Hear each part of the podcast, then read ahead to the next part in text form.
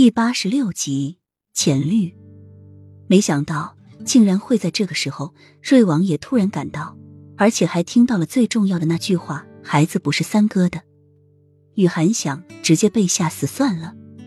三三王兄，齐洛觉结结巴巴的说着，显然齐盛瑞的到来让他惊吓过度。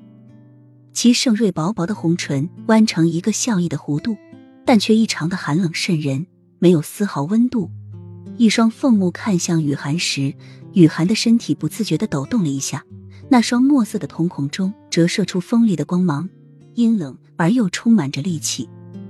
齐盛瑞走到雨涵床边，居高临下的看着虚弱惊惧的雨涵，阴厉的眸子蔓延着无尽的杀意，墨色的瞳孔此时呈现出诡异的蓝光，说不出来的恐惧摄人。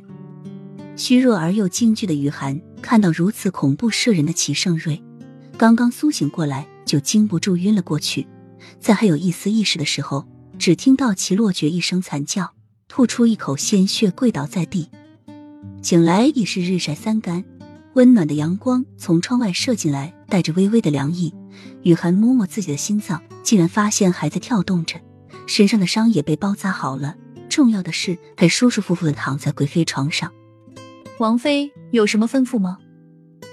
一个清冷的声音冷不丁的从床旁传来，一个身穿鹅黄色长裙、面容清冷的女子悄无声息的立在床头，一双杏眼透露着疏离与冷漠。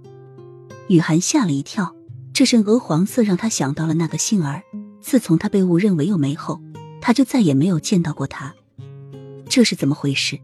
按理说，瑞王也知道自己给他戴了绿帽子，只要是个男人都无法忍受。但是他不仅没把他丢出去喂狗，反而还让他继续居住在这里，还重新赐了丫鬟。这个丫鬟该不会和以前的那个杏儿一样，是专门折磨他的吧？